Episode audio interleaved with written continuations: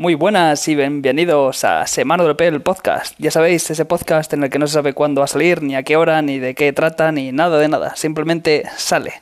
O no, nunca se sabe si va a salir o no. De eso os quiero hablar hoy, de, cómo podemos programar cosas. Y en este caso eh, estamos haciendo este episodio, el podcast, y los próximos durante una semana desde Berlín.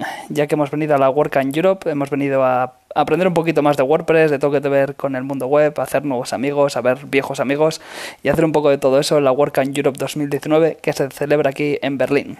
Así es, hoy, hoy no os voy a hablar en alemán porque no tengo ni idea, ni, ni creo que entendiésemos mucho, pero bueno, aquí estamos.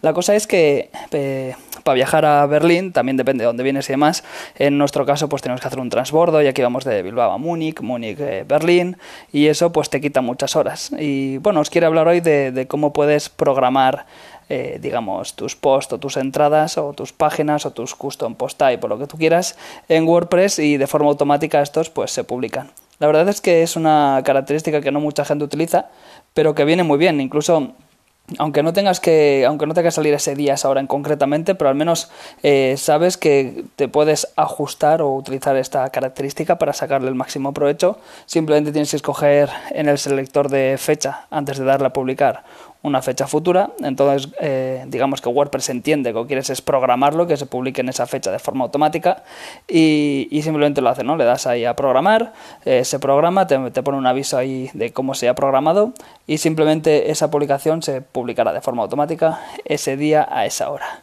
También es importante destacar las cosas negativas que pudiera tener esto, es que Claro, si digamos que esto funciona con un cron. Un cron es una herramienta automática que lo que hace es activarse cada X tiempo o hacer una funcionalidad cada X tiempo y lo que hace es, eh, digamos, publicar esos, esos posts o esas páginas que estén en borrador eh, programadas para ser publicadas.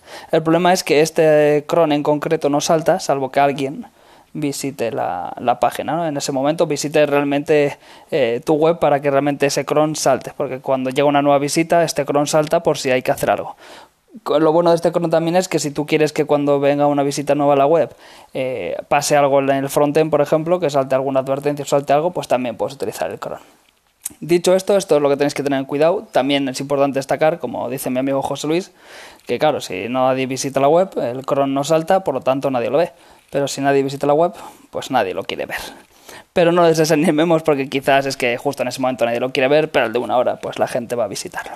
También es importante destacar y a tener en cuenta cuando programas algo que si tienes el, artículo o la página puesta para revisión, en el, formato para revisión, aunque tú lo programes, realmente eh, no, no, va a hacer nada, se va a quedar para revisión. Y eso pues es una faena. Estaría bien, quizás no igual dentro del core, pero sí que alguien hiciese un plugin para que, aunque esté para revisión, eh, se publique de forma automática.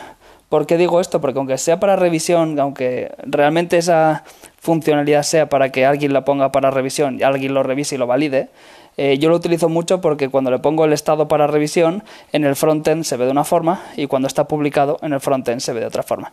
Digamos que para revisión eh, no hay un artículo, no hay un enlace a ese artículo, simplemente se ve el nombre y el título del artículo.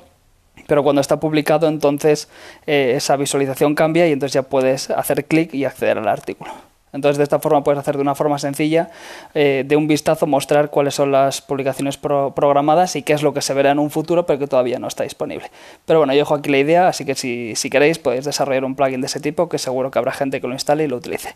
Esto ha sido todo por hoy desde Berlín. Guten Tag, Guten Morgen, según cuando lo estéis escuchando, y nos vemos pronto. Hasta luego.